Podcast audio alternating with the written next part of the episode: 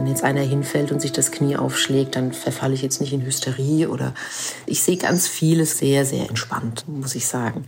Und ich glaube, ein wichtiger Aspekt ist einfach, dass man tagtäglich sieht, wie schnell das Leben vorbei sein kann.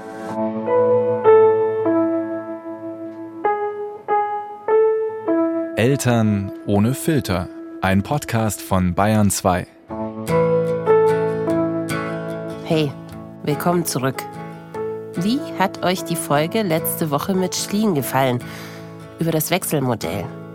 Auf unserem Instagram-Account Eltern ohne Filter, da wurde über das Für und Wider dieses Modells ziemlich heftig diskutiert. Schreibt uns dazu doch auch eine Nachricht, wenn ihr die Folge erst jetzt gehört habt. Auf die 0151 2052 5389. Diese Woche bin jetzt aber ich wieder für euch da. Und ich habe mit einer Frau gesprochen, naja, deren Meinung interessiert ziemlich viele Menschen. Rund 170.000 Follower hat etwa ihr Instagram-Account, The Fabulous Francie. Ja, mein Name ist Franziska Böhler. Ich bin 33 Jahre alt. Ich bin seit 13 Jahren Krankenschwester, habe in der Zeit auf einer anästhesiologischen Intensivstation gearbeitet, bin mittlerweile in der Anästhesie. Ich habe zwei kleine Kinder, sechs und vier. Mein Sohn wird dieses Jahr eingeschult. Und zwar im Norden von Bayern, ganz in der Nähe der hessischen Grenze. Wo erwische ich dich denn gerade? Weil du hast gesagt, du hast heute nicht so viel Zeit. Was ist denn, was steht gerade an bei euch? Ja, also ich muss packen. Wir fahren heute Mittag in Urlaub. Und dann habe ich natürlich rund um die Buchveröffentlichung noch super viele Sachen zu tun. Noch ein paar E-Mails schreiben, noch ein paar Bücher verschicken. Ja, und vor allem Koffer packen für die ganze Familie. Das erfordert jetzt ein bisschen Zeit. I'm a nurse. Warum ich meinen Beruf als Krankenschwester liebe. Trotz allem. So heißt dieses Buch, das Franziska da gerade anspricht.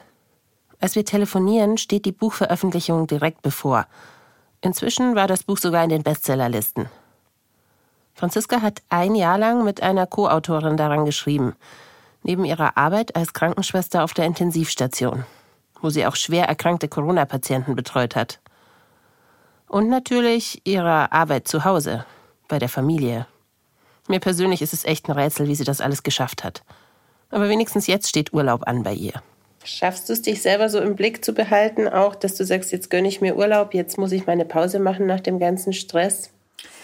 Selten, selten. Naja, es kommt immer drauf an, dadurch, dass ich diesen Instagram-Account habe und jetzt eben das Buch, kann ich immer nie sagen, ich klinge mich jetzt ganz aus.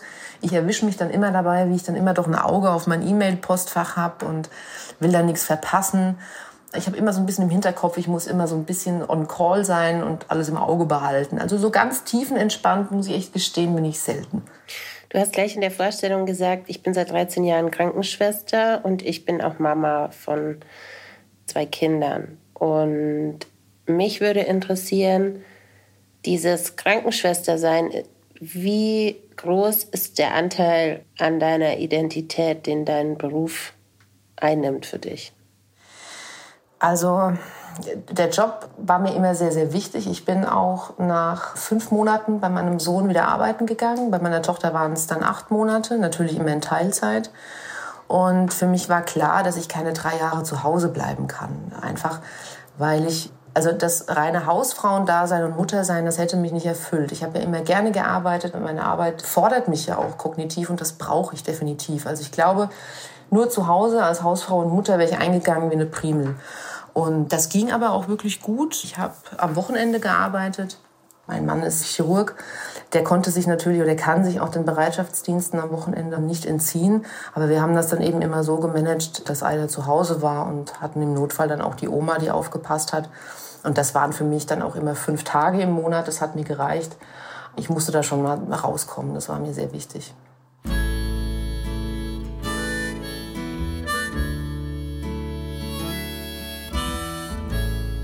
Als ihr euch entschieden habt, Eltern zu werden, habt ihr da mal drüber nachgedacht, dass einer von euch beiden auch was anderes macht, was nicht so zeitlich fordernd oder auch ja emotional anstrengend sein kann? Tatsächlich nicht. Wir hatten immer die Großeltern im Backup. Also die wohnten nicht weit weg oder wohnen nicht weit weg. Ich habe meine Mutter, mein Mann hat seine Eltern noch, meine Schwiegereltern und die managen das wirklich sehr, sehr gut. Also zu dem Zeitpunkt stellte sich die Frage nicht. Das kam jetzt tatsächlich sieben Jahre später. Weil, wie gesagt, mein Sohn wird eingeschult im September und natürlich sind die jetzt auch in einem Alter, in dem sie dann Fragen stellen am Wochenende, wenn sie mit dem Papa allein unterwegs sind oder mit der Oma und die Mama immer nicht da ist. Warum ist die Mama denn weg? Und das ist blöd und wir wollen zusammen was machen. Einer von uns beiden musste den sauren Apfel beißen und das war dann eben ich, um sich dann eben eine Tätigkeit zu suchen, die unter der Woche stattfinden kann. Weil, wie gesagt, mein Mann ist Chirurg, der kann nicht sagen, ich mache jetzt keine Bereitschaft mehr. Und ich habe dann einfach gesagt, gut, ich suche mir jetzt einfach was, was mir Spaß macht und das aber ohne Schicht- und Wochenenddienst einhergeht. Und jetzt bin ich eben in der Anästhesie gelandet und das macht mir auch super viel Spaß. Und das war eine gute Entscheidung und vor allem auch eine richtige. Ihren Job auf der Intensivstation hatte Franziska sogar schon gekündigt, als die Corona-Zahlen in Deutschland steil nach oben gingen. Aber weil ihr klar war, dass dringend Leute gebraucht wurden, ist sie dann nochmal für ein paar Wochen zurückgekehrt. Du beschreibst in deinem Buch, zumindest die Auszüge, die ich kenne, und auf deinem Account ja viele, viele Situationen, in denen einem das Schicksal sehr nahe kommt, sag ich mal. Also man hat mit hochemotionalen Szenen und Notfällen und so weiter zu tun. Wie hat dich das angefasst, bevor du Kinder hattest und als du dann Kinder hattest? Hat sich da was verändert für dich? Also ich war von Anfang an immer in der Lage, berufliches und privates zu trennen. Also ich habe nie irgendwas mit heimgenommen und habe dann schlecht geschlafen oder ähnliches. Das muss man aber, glaube ich, lernen und man muss es können. Es gibt viele Kollegen, die konnten das nicht trennen, die haben das eben nicht verkraftet und sind dann ausgestiegen oder haben sich was anderes gesucht. Und ähm, als ich dann Kinder hatte, muss ich echt sagen, war ich dann plötzlich emotional viel involvierter, wenn es eben um kranke Kinder ging. Also Kinder, das haben wir nicht oft. Das ist halt eine Erwachsenenintensivstation und kranke Kinder oder schwerkranke Kinder landen dann in der Kinderklinik, bei den Kinderkrankenschwestern, bei den pädiatrischen Kollegen.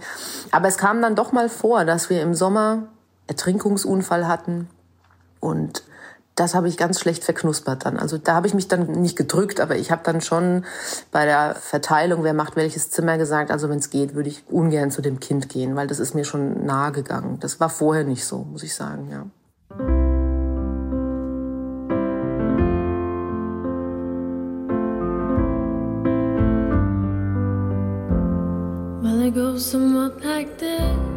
Wenn es mal wirklich so einen ganz extremen Tag gab, dann hatte ich und Gott sei Dank immer die Möglichkeit, auch mit meinem Mann darüber zu sprechen, der das auch nachvollziehen und verstehen konnte, weil wir ja aus derselben Ecke kommen. Und ja, das war nie ein Problem für uns, Gott sei Dank.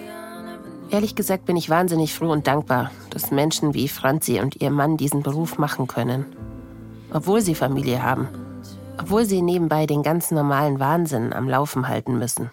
Ich denke mal, viele Eltern sind ja auch ein Stück weit froh, dass sie sich in ihrem Beruf vom Familienalltag ein bisschen entspannen können. Also es klingt jetzt so doof, aber viele finden ja ihren Bürojob wahnsinnig stressig, bevor sie Kinder haben und dann merken sie, oh super, hier habe ich freie Zeiteinteilung, hier kann ich mal eine Stunde Mittagspause machen mit Kollegen und niemand braucht was von mir. Das ist ja der maximale Kontrast zu dem, was du machst. Also wo hast du denn ausgespannt auch mal? Ja, das würde ich so gar nicht sagen, weil der Beruf, also ich habe ja in Teilzeit gearbeitet, fünf Tage im Monat und ich mache den Job ja gerne. Es ist ja nicht so, dass ich heimgekommen bin und war fix und fertig jeden Tag. Es gab ja auch gute Tage und die gibt's auch heute noch. Und von daher mhm. war das jetzt nicht so, dass das eine Belastung war. Ich bin schon gerne auch zur Haustür raus, Samstagmittag. Aber gerade als die Kinder vielleicht so eine kleine Trotzphase hatten, bin ich vielleicht mal schneller zum Auto gelaufen. Das gebe ich ganz offen zu. Wie habt ihr denn jetzt die Corona-Krisenzeit erlebt? Also die meisten Eltern stöhnen ja am meisten über die Tatsache, dass sie eben die Kinder zu Hause hatten und keine Betreuung.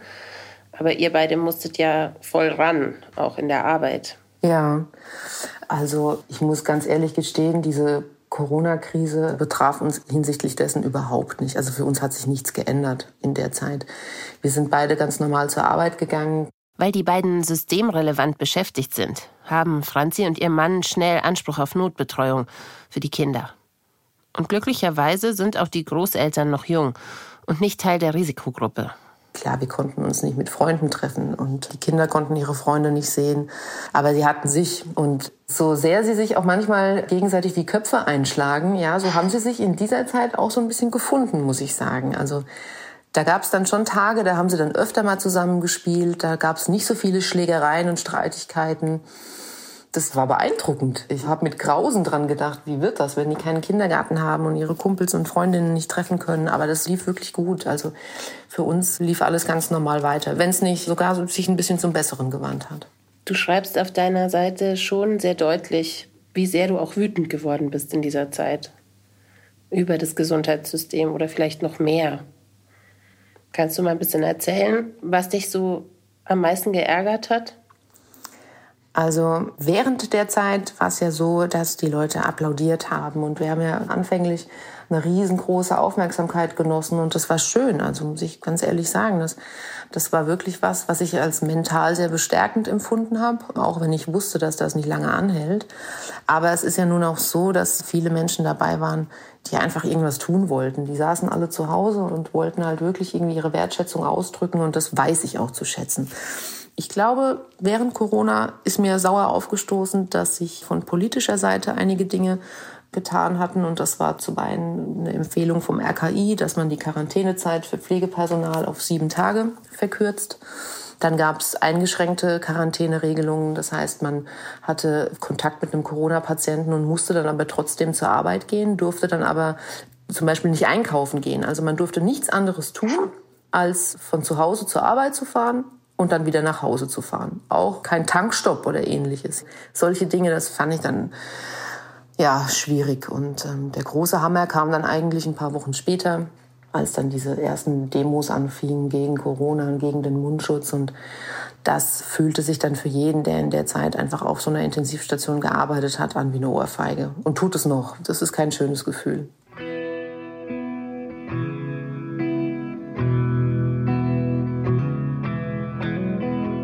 Oh Mann.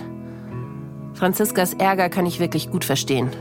Auch ich war echt wütend auf die vielen Menschen, die ohne Masken und Abstand demonstriert haben.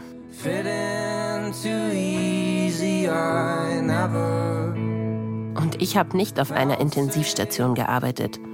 Und ich habe mich nicht um sterbende Corona-Patienten gekümmert, wie Franzi. Und meine persönliche Freiheit, die wurde auch nicht in diesem Maße eingeschränkt. Hattet ihr, dein Mann und du, denn mal auch Sorge um eure eigene Familie? Oder ist es gerade bei Menschen, die jetzt im medizinischen Bereich arbeiten, vielleicht sogar weniger so? Weil ihr es besser verstanden habt, wie eigentlich Übertragungswege funktionieren und so. Mhm.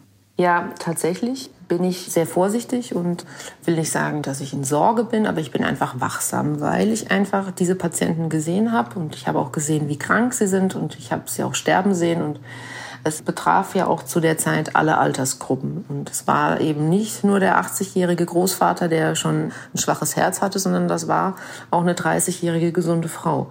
Und deswegen weiß ich einfach, dass das vor keiner Gruppe Halt macht und habe deswegen einfach Respekt und gehe einfach wirklich sehr, sehr eigenverantwortlich mit dem Thema um. Wie geht's dir denn damit, wenn du dir vorstellst, dass du jetzt dein Kind einschulst in eine Schule, die sozusagen wie es ja geplant ist in den meisten Bundesländern, zwar mit Masken, aber im Normalbetrieb, also ohne Sicherheitsabstände, ablaufen soll. Also wir haben tatsächlich noch keine Informationen, wie das alles ablaufen soll von der Schule. Einschulung ist in mhm. Bayern ja 8. September, also es ist nicht mehr so lange hin. Ich weiß tatsächlich noch gar nicht, wie das geplant ist und es ist ja auch nicht überall gleich. Man hängt so ein bisschen in der Luft einfach. An wie vielen Tagen in der Woche ist Schule? Es ist halt alles noch so ein bisschen unklar. Das gibt einem auch das Gefühl von Unsicherheit.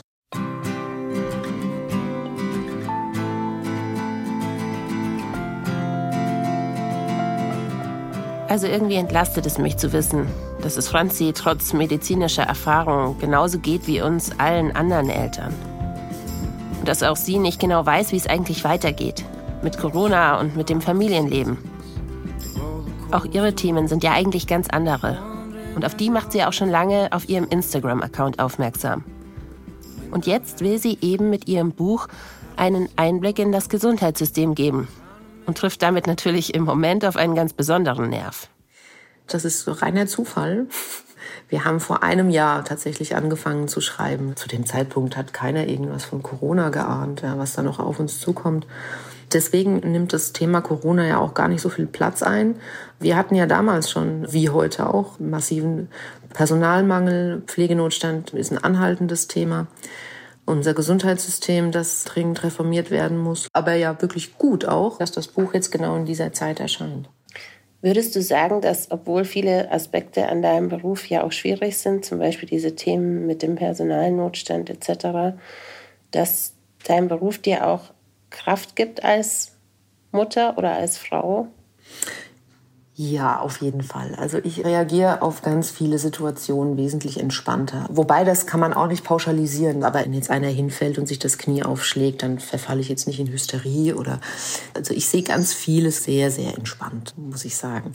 Und ich glaube, ein wichtiger Aspekt und jetzt gar nicht mal so auf die Kinder bezogen, sondern aufs Allgemeine bezogen ist einfach, dass man tagtäglich sieht, wie schnell das Leben vorbei sein kann. Und deswegen leben wir als Familie, glaube ich, sehr bewusst, versuchen jede Minute Zeit Zeit, die wir frei haben, zusammen zu verbringen, auch mit Oma und Opa. Um, ja, weil wir eben wissen, wie vergänglich das alles sein kann. I stop and wonder how this happened after all. It's been coming. Ich danke dir. Ja, sehr gerne. So what should we do? Do you think we can end this contest? Take each other's hands and get back to the surface. Let's quit this contest and get back to the surface. Eltern ohne Filter ist ein Podcast von Bayern 2. Die Redaktion hatte diesmal Jutta Prediger und produziert hat Michael Heumann.